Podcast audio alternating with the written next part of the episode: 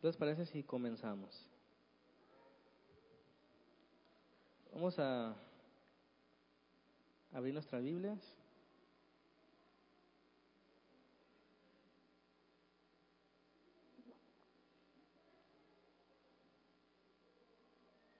Mateo 19, 10.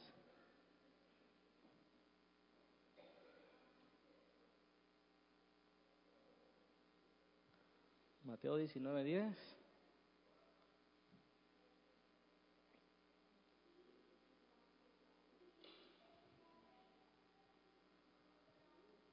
Algunos se van a sentir identificados al leer este versículo.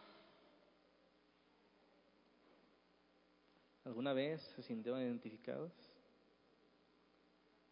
Dice, le dijeron sus discípulos, si así es la condición del hombre con su mujer, dígame usted qué dice ahí. No conviene casarse. ¿Cuántos dicen amén?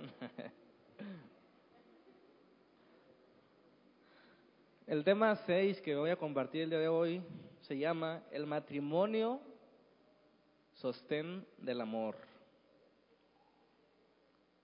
El matrimonio sostén o sostiene el amor, como le gusten.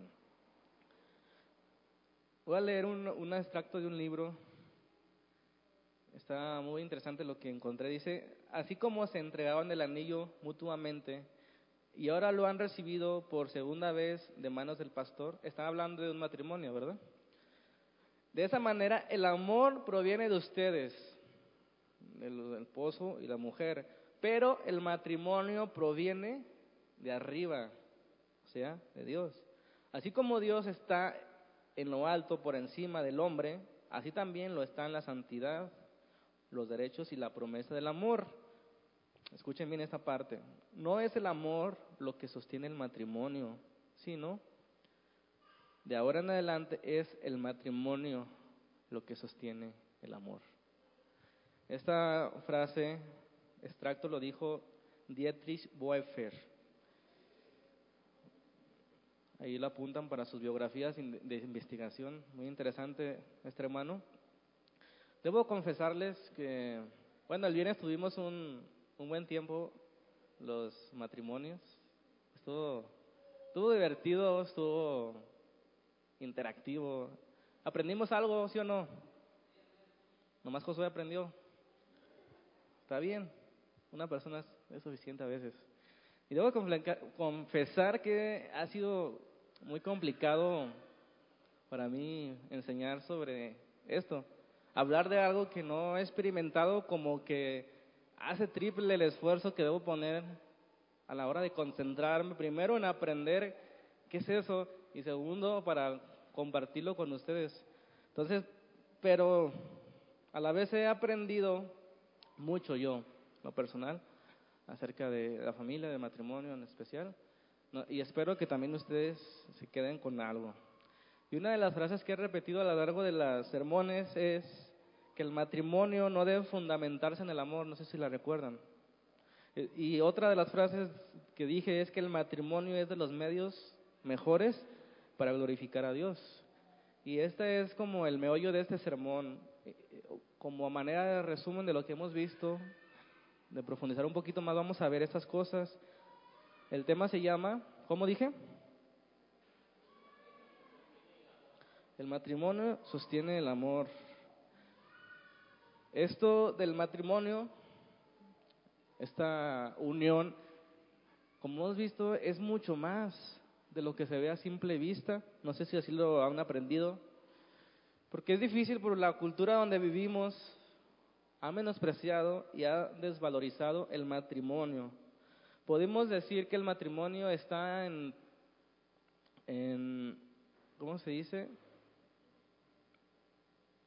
Peligro de extinción. ¿Por qué lo digo? No porque vaya a desaparecer, sino porque la gente cada vez menos toma en serio el matrimonio. No sé si están de acuerdo. Entonces, cualquiera se casa sin tomar medidas, sin tomar los cálculos, como vimos el viernes. Este, ¿Por qué no les dicen a la hora de casarse todo lo dificultoso que es el matrimonio? En vez de seguirle el fuego del romanticismo que se da en el noviado, que todo es perfecto, todo es mil enojuelas. ¿Por qué no enfatizar en la dificultad del matrimonio? ¿Sí? Cualquiera se casa y por ende ha recurrido a la salida más fácil que se llama divorcio. ¿Sí? Que vamos a tocar en un, temas posteriores con amplitud. Pero ¿por qué el amor no es el cimiento del matrimonio? ¿Por qué, el matrimonio, ¿Por qué al revés? ¿Por qué el matrimonio es el cimiento del amor? ¿Y por qué es el matrimonio un medio por el cual Dios se glorifica? Eso es lo que vamos a, a responder esta mañana. La cita que les leí al principio se me hace muy impresionante, interesante, así como el amor. O sea, el amor de quién proviene de la pareja, ¿no? Cuando se casan. Es ustedes el amor. Pero el matrimonio viene de arriba. De esa manera ya no es el amor lo que va a sostener el matrimonio sino el matrimonio, que es la obra de Dios, es lo que sostiene el amor. Y realmente comencé a, pensar en eso, dije, qué interesante, qué verdad. ¿Cómo que el matrimonio es el que sostiene el amor? Uno podría pensarse que, que, que, la pareja debería estar enamorada toda la vida para que funcione. Pero como ya vimos, el, el matrimonio no puede basarse en el amor porque se va desgastando, se va haciendo rutina, los hijos, las estrías, la gordura, la cintura de bolsita de Coca-Cola de las mujeres que se va desapareciendo. Todo se comienza a complicar, llegan los hijos, llegan los gastos, el teléfono, la renta, la luz y todo se complica. Ese aceptas a tu esposa para cuidarla, para amarla, para respetarla en la enfermedad, en la salud, en las buenas, en las malas, hasta que la muerte los separe, ese sí acepto es tan fácil de decirlo. Pero hoy día es muy difícil llegar a un matrimonio de tantos años que se sostenga. ¿Por qué? Porque está basado en la relación y no en lo que es el matrimonio, que es lo que vamos a ver hoy. Comencé a leer un libro que lo recomiendo ampliamente, se llama El Pacto Matrimonial de John Piper. Excelente libro que comencé a leer y no pude escaparme, me atrapó con su, con su forma de llevar ese tema y básicamente me estoy basando en el primer capítulo, en ese sermón. Entonces, esto comenzó a tener más sentido para mí de que el matrimonio sostenga cuando me doy cuenta de que el matrimonio es una obra de Dios y no del hombre. Entonces ya me suena congruente que el matrimonio sostenga el amor, porque la obra de Dios sostiene al amor de las parejas, sino al revés, como mucha gente piensa.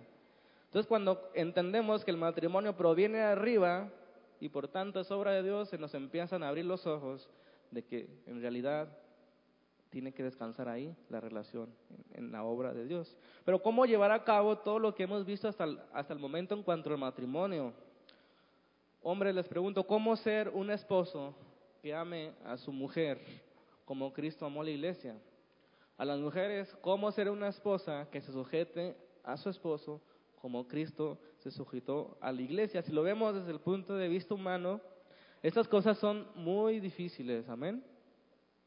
Es muy difícil amar a una mujer como Cristo amó a la iglesia. Y es muy difícil sujetarse las mujeres a sus esposos como, como la iglesia se sujeta a Cristo. Entonces, si no es nada fácil, realmente necesitamos ayuda. El matrimonio es algo serio para Dios, entonces debe ser algo serio para nosotros. Entonces, si alguien, si alguien no se ha casado, por favor, piénselo. No sé si hay alguien aquí, pero el matrimonio es serio para Dios. Debe ser serio para nosotros. Y ha sido difícil comprender la mente de Dios en cuanto al matrimonio, cómo lo ha diseñado. Y además, como les decía, vivimos en una época y yo pienso que así ha sido siempre, porque vimos la respuesta de los discípulos que dijeron, conviene no casarse. ¿Sí? Entonces, en el matrimonio se, se ve hoy como algo anticuado, como que tiene que evolucionar algo diferente que no sea matrimonio y unión libres, ¿no? Y, y bienes separados. Y esa filosofía está trastocando la, el diseño de Dios en cuanto al matrimonio. Y me atrevo a decir, aunque parece exagerado, que es una idea demoníaca, ¿verdad? Eso de la unión libre, eso de los bienes separados. ¿Por qué? Porque Dios dijo, ya no son dos, ya no son dos. Yo no sé a quién le vamos a hacer caso, si a Dios o al mundo. El mundo dice, no, este, tienes que ser precavido por bienes separados. ¿Qué tal si se separan después? Y parece sabio, sí, es que hay tantos divorcios. 16 de cada 100 casamientos se divorcian en el, en el 2010. 16 divorcios de cada 100. Son muchos, muchos. No debería pasar. Sin embargo, es la filosofía del mundo, algo que se opone totalmente a Dios, separadas. No son uno, son dos, dice el mundo, ¿verdad? Cada quien es independiente. El mundo quiere cosas sencillas, soluciones rápidas, instantáneas. Todo lo que tiene que ver con compromiso es mal visto. Y todo lo que tiene que ver con compromiso es anticuado. Y una de las palabras claves para comprender el matrimonio, según Dios, es la palabra pacto. Si la palabra compromiso da miedo, imagínense lo que les da la palabra pacto. Suena hasta macabro, ¿no? Vamos a hacer un pacto. Y choré la sangre, ¿no? Pacto es una palabra muy fuerte y es la única que se ajusta al matrimonio, porque compromiso cualquiera hoy en día rompe un compromiso. Quedan a cierta hora y llegan 25 minutos tarde. Discúlpame, se me hizo tarde. Discúlpate de qué? Tú no tienes palabra, es otra cosa. No hay puntualidad, no hay compromiso, fallan y faltan a su palabra, no hay responsabilidad, ya no hay moral, ¿verdad? Te dicen a cierta hora y no llegan. Te dicen que te van a conseguir algo y no te lo consiguen. El compromiso ya no tiene mucha validez hoy. Entonces, cuando la gente dice así acepto, están simplemente comprometiéndose. Pero como es tan fácil descomprometerse, la gente falla y falta su palabra tantas veces como se quita y se cambia los calcetines. Así de fácil. Pero la palabra clave es pacto. Y espero que quede claro al terminar ese sermón. Esta actitud parece algo nuevo, ¿verdad? Pero no, no es algo nuevo. También en los tiempos de Jesús e, era el matrimonio algo difícil de concebir según Dios. Cuando Jesús tuvo la oportunidad de enseñar sobre el matrimonio, ahorita vamos a ver, sus discípulos dijeron, sus discípulos, ¿eh? no la gente mundana, no la gente que no conoce a Dios o que se opone a Dios, no, sus discípulos dijeron, no, conviene no casarse si así es la situación, conviene no casarse. No le encontraron nada bueno a casarse, ¿verdad? El versículo 10. Si así es la condición del hombre con su mujer, no conviene casarse. Imagínense la visión de Jesús sobre el matrimonio era tan distinta a la de sus discípulos que cuando ellos oyeron cómo es el matrimonio o qué es el matrimonio, dijeron, no, no me quiero casar. ¿Para qué me caso? ¿Verdad? Qué difícil, ¿verdad? Pero si eso era en aquellos tiempos difícil concebir, en aquellos tiempos de los judíos, donde los judíos buscaban agradar a Dios en su forma, eran sobrios en su manera de buscar a Dios. Cuanto más será difícil en esta, en esta época que no se busca a Dios, que no interesa lo que dice Dios, que es anticuado estar reunido en una iglesia, que es anticuado respetar lo que Dios dice. Imagínense, ¿cómo será el asunto de difícil? Hoy día el, el ídolo principal es el yo. Piensen, mediten en cada situación que ven en la vida, en las comerciales, todo está alimentando para ti, para ti. Un mejor carro para ti porque te lo mereces, un mejor trabajo para ti porque has luchado, que, que te salga pelo en, en, la parte donde no, que una cremita para que no se noten las arrugas. Todo tiene que ver contigo. Ese es el ídolo de, de este tiempo John Piper dice sobre esto, dice, el ídolo principal es el ego. Su doctrina es la autonomía. Su acto central de la adoración es, escuchen bien, el entretenimiento. Sus tres altares son la televisión, el internet y el cine. Su práctica más sagrada son las relaciones sexuales desinhibidas. ¿Qué razón tiene, verdad? El ídolo de la gente es el entretenimiento. El internet, la televisión y el cine acaparan toda la vida. Todo el tiempo libre, vamos a decirlo, porque tenemos que trabajar, tenemos que comer, tenemos que bañarnos los que se bañan, tenemos que descansar, Pero el tiempo libre está acaparado, estoy casi seguro que su mayoría, 90%, está acaparado por el cine, por la televisión y por, ¿qué dije? El Internet. Y Dios, bien gracias, ¿verdad? Entonces, si, no interesaba en aquellos tiempos que la gente buscaba a Dios, no les decían, no, el matrimonio es muy alto para nosotros, mejor conviene no casarse. ¿Qué será de, la actualidad donde las relaciones sexuales sin compromiso son lo que mejor ofrece el mundo? No van a tomar en cuenta a Dios. Por eso el matrimonio cada vez se va degradando y Jesús continúa en el versículo 11 de Mateo 19. Él responde de la misma manera como debe responder el día de hoy a nuestras dudas sobre el matrimonio, los que no se quieran casar. Jesús le responde, no todos son capaces de recibir esto, sino aquellos a quienes es dado. Termina el versículo 12, la última parte, el que sea capaz de recibir esto, ¿qué dice? Que lo reciba. ¿Recibir qué? Lo que significa el matrimonio lo que es el matrimonio para Dios. El mundo no puede saber lo que es el matrimonio si no lo aprende de Dios. El hombre natural no tiene la capacidad de ver, de recibir y de sentir la maravilla que es el matrimonio diseñado por Dios. No puede sentirlo, no puede verlo de esa manera, ¿verdad? No puede entenderlo. Y lo difícil es que tampoco los cristianos hemos comprendido lo que es el matrimonio porque nos hemos basado en los conceptos del mundo, del egocentrismo, cosas ignoradas de Dios, fundamentando el, el matrimonio en el romanticismo en lugar de algo más firme.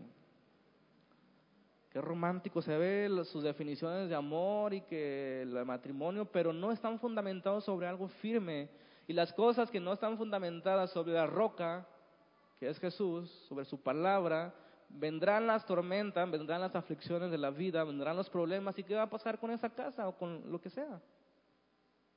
Como dice la escritura en Mateo 7, al final, ¿verdad? Se, se caerá, se irá a la ruina, pero el que escucha las palabras de Dios, el consejo de Dios, es como el hombre que puso, que cimentó su casa en la roca. Y venga lo que venga, ¿no? Caerá. El amor debe estar fundamentado en el matrimonio que es obra de Dios. Vamos a ver lo que Jesús estaba enseñando. En el versículo 3 atrás, en ese mismo capítulo, vemos que vinieron a Jesús los fariseos tratándole de tentar, ¿verdad? Como siempre era costumbre de estos personajes. Versículo 3, entonces vinieron a él los fariseos tentándole y diciéndole, ¿es lícito al hombre repudiar a su mujer por cualquier cosa? Hasta ahí. ¿Cuál es la palabra que resalta en esa pregunta? Repudiar. Suena fuerte. Jesús, Maestro, enséñanos, ilumínanos. Es lícito, es permitido repudiar a su mujer y como queriendo hacer más sutil la pregunta, por cualquier cosa. Repudiar significa devolver, ¿eh? así como cuando le sale defectuosa la televisión, vamos a devolverla. Así lo que están tratando de decir los hombres acerca de las mujeres. Jesús, es lícito devolver a la vieja que nos diste. Con todo respeto. Repudiar. O sea, quieres devolver a la mujer con la que, la que tú escogiste, con la que hiciste un pacto en el matrimonio hasta que la muerte los separe. ¿Eso me está tratando de decir, fariseo? Sigue diciendo Jesús, él respondiendo, no saben, no habéis leído que Él los hizo al principio. ¿Quién los hizo? Dios. Varón y hembra los hizo. Y dijo, dijo Dios, por esto el hombre dejará padre y madre, se unirá a su mujer y los dos serán un solo cuerpo o una sola carne, como dice esta versión. Así que ya no son más dos, sino una sola carne. Por tanto, lo que Dios juntó, ¿qué dice? No separa el hombre. Esa palabra unir, juntó, se puede también traducir como fundir. Lo que Dios fundió, lo que Dios soldó, lo que Dios pegó, no lo separa el hombre. Si han, alguno de, las mujeres, cuando se les piden sus aretes, los han mandado a, fundir. ¿Qué pasa cuando son dos aretes y los funden? Y hacen uno nuevo. ¿Pueden volver a recuperar aquellos dos que mandaron? Ni loco. Ni el mago Frank lo podría hacer. Lo único que se me ocurrió. Sin embargo, preguntan, ¿es lícito devolver a la mujer, rechazarla, despreciarla por cualquier cosa? Lo que Dios junto no lo separa el hombre. Y el simple hecho de vivir en una cultura, en la sociedad, que defiende a dos hombres que se aman, o dos mujeres que se aman, y que le quieren llamar matrimonio a la unión, nos da a entender qué tan bajo ha caído el matrimonio en la sociedad. Varón y hembra los creó, dice Dios. Tienen derecho, se aman. Bueno, no escuchamos el consejo de Dios. La casa se va a derribar tarde o temprano y puede ser demasiado tarde cuando estén enfrente de Dios y sea el lloro y el crujir de dientes. Jesús termina esta discusión con los fariseos diciendo, no todos son capaces de recibir esto, sino aquellos a quien les es dado. Vamos a, ver, dos cosas. Número uno, básicamente el matrimonio es la obra de Dios. Repito, número uno, básicamente el matrimonio es la obra de Dios. Y número dos, esencialmente el matrimonio es la representación de Dios o la imagen de Dios, también podemos llamarla. Empezamos con el uno. El matrimonio, ¿por qué decimos que es la obra de Dios? Y no del hombre. ¿A quién se le ocurrió? ¿Quién lo inventó? ¿Quién lo diseñó? ¿Quién lo pensó? Dios. ¿Están de acuerdo?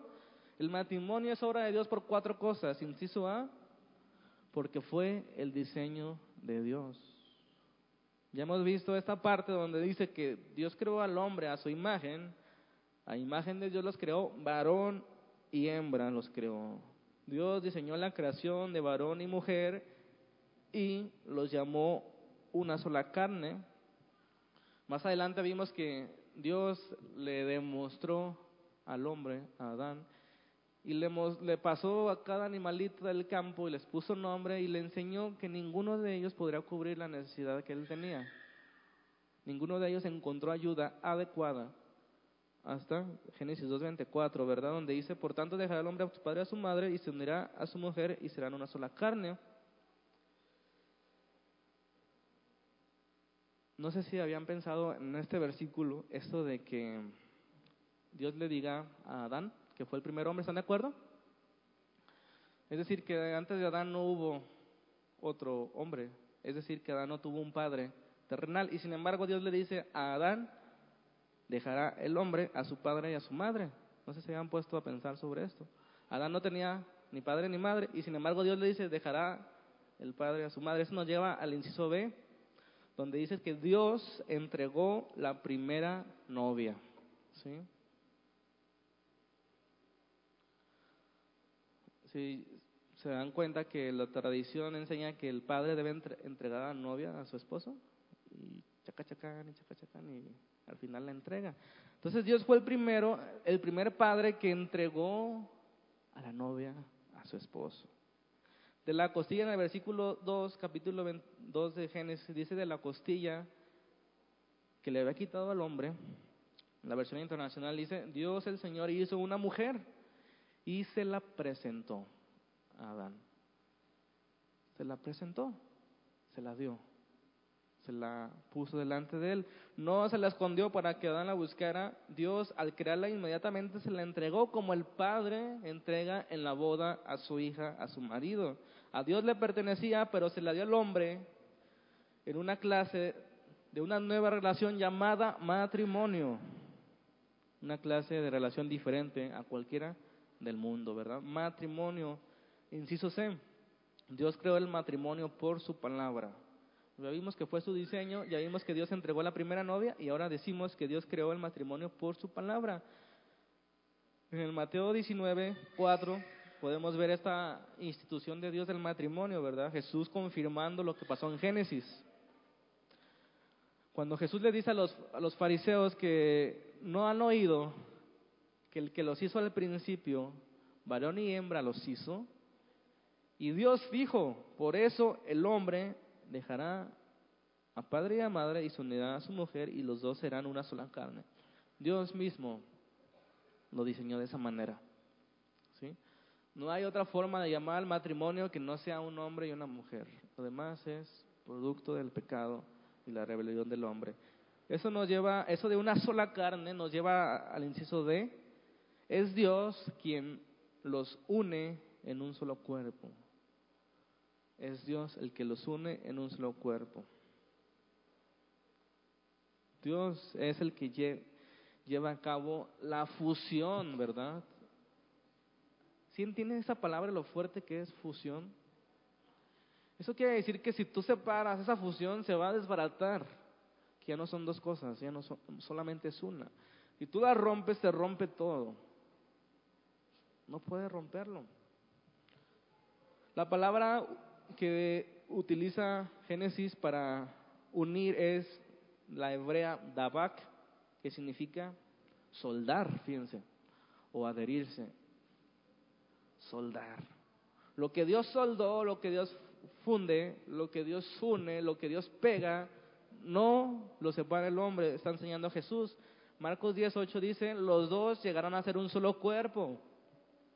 Así que ya no son dos, sino uno solo, porque lo tanto, lo que Dios ha unido, no lo separa el hombre. Y esta frase se ha hecho muy común, ¿verdad? En todas las bodas, los declaro marido y mujer, pues a veces novia.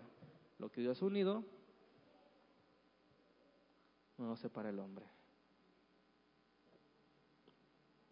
Y esas palabras parecen que se las inventó alguien creativo, un sacerdote, algún pastor, de que, que da la bendición, pero no es el pastor, no es el sacerdote el que dice esas palabras, es Dios mismo.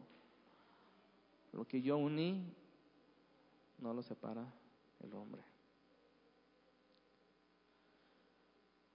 Qué fuerte, ¿verdad? Entonces cuando comenzamos a ver más claramente que es Dios el gran hacedor del matrimonio, es cuando vemos lo magnífico que es. Porque déjenme decirle que cada cosa que Dios hace es buena. ¿Sí? y buena en gran manera. Todas las cosas que Dios hace es buena. Por eso la relación de hombre y mujer deben estar fundadas en la obra de Dios que es el matrimonio, como leímos al principio. Y lo más importante que podemos decir acerca del matrimonio, fíjense bien, no solamente el matrimonio proviene de Dios y mediante Dios, sino también es para Dios. Eso me recuerda un pasaje que está en Romanos 11, 36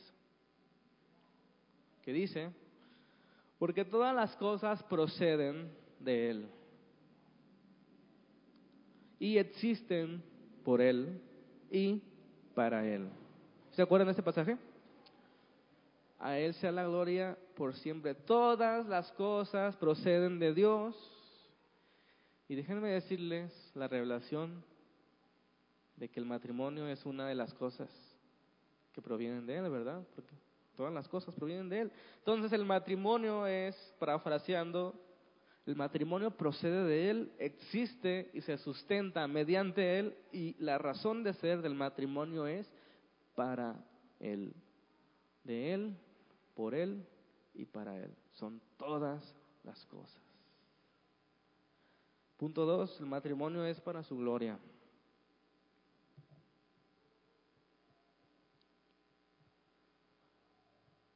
El matrimonio es para su gloria. Dijimos al principio que el matrimonio es la obra de Dios y también el matrimonio es la representación de Dios. El, matrimonio está diseñado para que muestre su gloria de Dios. ¿Sí? El meollo de este asunto es saber cómo esa unión entre hombre y mujer se funden en un solo cuerpo, ¿Cómo se mantienen unidas esas dos personas? ¿Puede uno abandonar la relación? ¿Puede ir de pareja en pareja? la relación se basa en el romance, en el deseo sexual o en la economía, en la necesidad de compañía, en la conveniencia. Si es, si es así, dicen los discípulos, es mejor no casarse si se basa en esas cosas. Pero si se basa en Dios, ¿qué es lo que los mantiene unidos entonces? ¿Qué es lo que mantiene unidos esa relación? La palabra, la frase se une a su mujer y se funden en un solo ser, apuntan a algo más profundo y más permanente que los matrimonios que vemos en la actualidad. Dice la psicología, los primeros cinco años son los más difíciles. Si los pasas, ya la libraste. Suena bien, suena la experiencia, ¿verdad? Pero no enseñan qué es lo que los une al matrimonio, qué es lo que los funde. La clave o el secreto de un buen matrimonio, ¿cuál es? Como dice en una película, el secreto del matrimonio sigue siendo un secreto. El secreto de un buen matrimonio sigue siendo un secreto. Como chiste es bueno, pero realmente, ¿cuál es el secreto de un buen matrimonio? ¿Cuál es el misterio? ¿Cuál es la clave? ¿Cuántos llevan más de 20 años de casados? ¿Cuál es la clave de un buen matrimonio?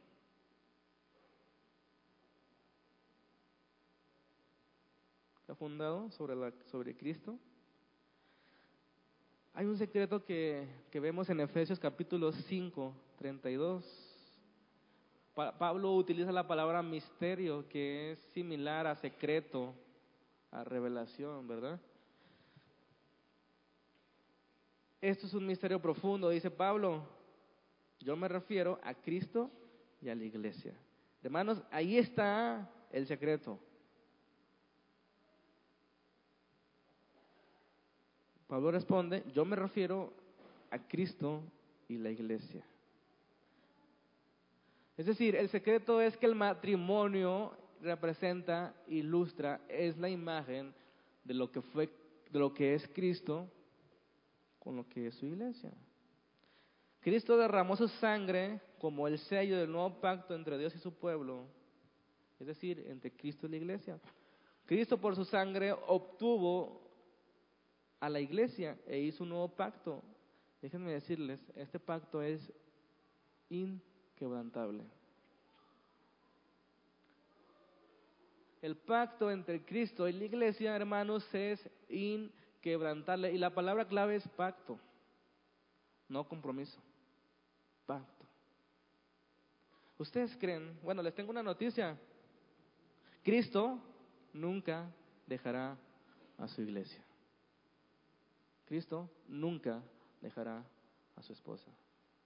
Muchas cosas desconozco, muchas cosas son inseguras en la vida, pero déjenme decirles que si algo les puedo asegurar en la vida es que Cristo nunca, ¿sí entiende la magnitud de ese nunca? Y eso es el secreto del matrimonio. Así como Cristo nunca dejará a su esposa, yo como marido, como varón, como cabeza del hogar, nunca dejaré a mi mujer. Entonces, no se debe permanecer enamorado principalmente para permanecer casado. Se trata de guardar el pacto.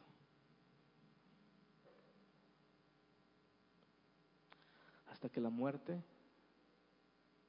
nos separe. ¿Cuántos dicen amén, esposos? Esa es la promesa sagrada del pacto hasta que la muerte nos separe. Lo que Dios unió, no separa el hombre.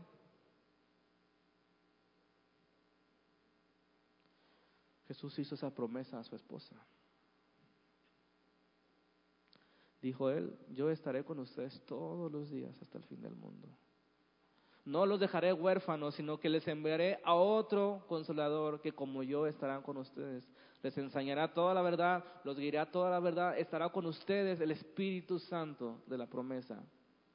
No los dejaré, nunca los dejaré, no están huérfanos, no están solos, Cristo siempre está con ustedes. Eso es una maravilla. Por eso dice Efesios que el Espíritu Santo es el sello de nuestra herencia. Las arras, perdón, de nuestra herencia, el sello de la promesa. Nada ni nadie puede quitarnos ese sello, esa promesa. Porque lo que Dios unió no separa al hombre. Si Dios te ha unido a ti como, como persona a la iglesia, déjame darte una noticia, no hay poder humano ni demoníaco ni en la tierra, ni lo porvenir, ni el futuro, ni la muerte, ni la vida que te pueda separar de Cristo. Eres uno con Él. Amén. ¿No te da esa promesa gozo? Es por eso que el divorcio es tan horroroso para Dios. No solo es que se rompa el pacto, sino que se distorsiona la representación de Cristo con su iglesia. Con tu divorcio me está diciendo que yo voy a dejar a mi iglesia, que yo me voy a, divorciar de ella. ¿Eso es lo que estás tratando de decir? No. No. El matrimonio muestra eso. El matrimonio muestra la gloria del amor de Cristo, la fidelidad de Cristo al pacto, al pacto. Más que un compromiso, está sellado con su sangre. Cristo murió, dijo cuando tomó esa copa que era su sangre, este es la sangre del pacto, de la promesa. Un día estaré con ustedes nuevamente, dice el Señor, pero no estarán solos yo estaré con ustedes. Entonces, concluyendo, el matrimonio no se trata principalmente de estar enamorado, se trata principalmente de decir la verdad con nuestras vidas, la verdad acerca de Cristo y la iglesia. Yo estoy representando a Cristo y la iglesia cuando me caso. Jesucristo hizo una novia hizo una novia perfecta con su sangre, ¿verdad? Derramó su casa para limpiarla, la cubrió con sus prendas de justicia. Él dijo, estoy con ustedes siempre hasta el fin de los tiempos, nunca te fallaré, nunca te abandonaré. Con el matrimonio Dios quiso exhibir al mundo esa realidad del Evangelio. Y cada matrimonio representa la gloria de Cristo. A veces mal representada, ¿verdad? Con matrimonios disfuncionales, que no están basados en el pacto, que pueden repudiar a su esposa por cualquier cosa. Que viene una mujer joven y les mueve los cimientos. ¿Por qué? Porque no están basados en el pacto, en ese compromiso que hicieron con Dios. Un pacto, Dios de testigo, los declaro marido, mujer, una sola carne han llegado a ser un solo cuerpo.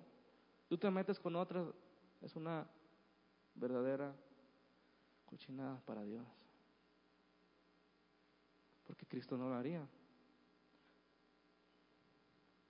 Nunca te fallaré. Qué sabiduría de Dios que el matrimonio representa la imagen del esposo que es Cristo con su iglesia. Qué sabiduría de Dios, porque así como Él los hizo a cada ser humano, cada mujer y cada hombre a su imagen y semejanza, nosotros reflejamos el carácter de Dios siendo personas. Así Dios en el matrimonio creó varón y hembra a su imagen, el pacto. Cada matrimonio que ustedes ven en la calle representan el pacto. Qué maravilla. El Evangelio de Jesucristo, que Cristo, siendo justo, murió por los pecadores, por su iglesia, para limpiarla, para justificarla, para darle ropas limpias y blancas y presentársela a sí mismo como una novia.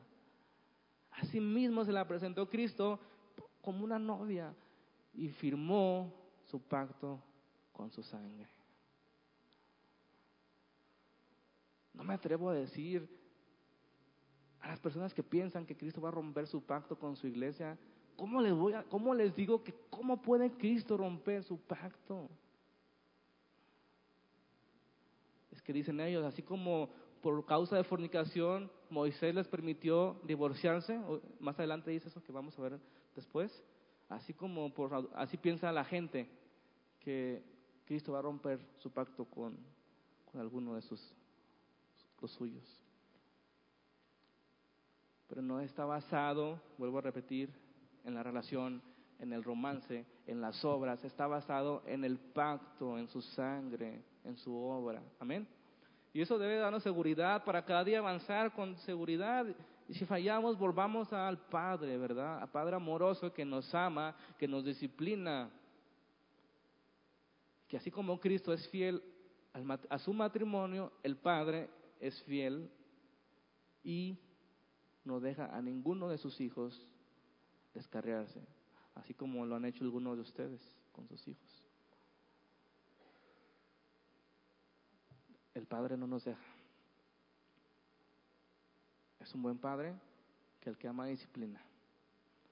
Y que si no te disciplina es porque no eres su hijo. Qué feo.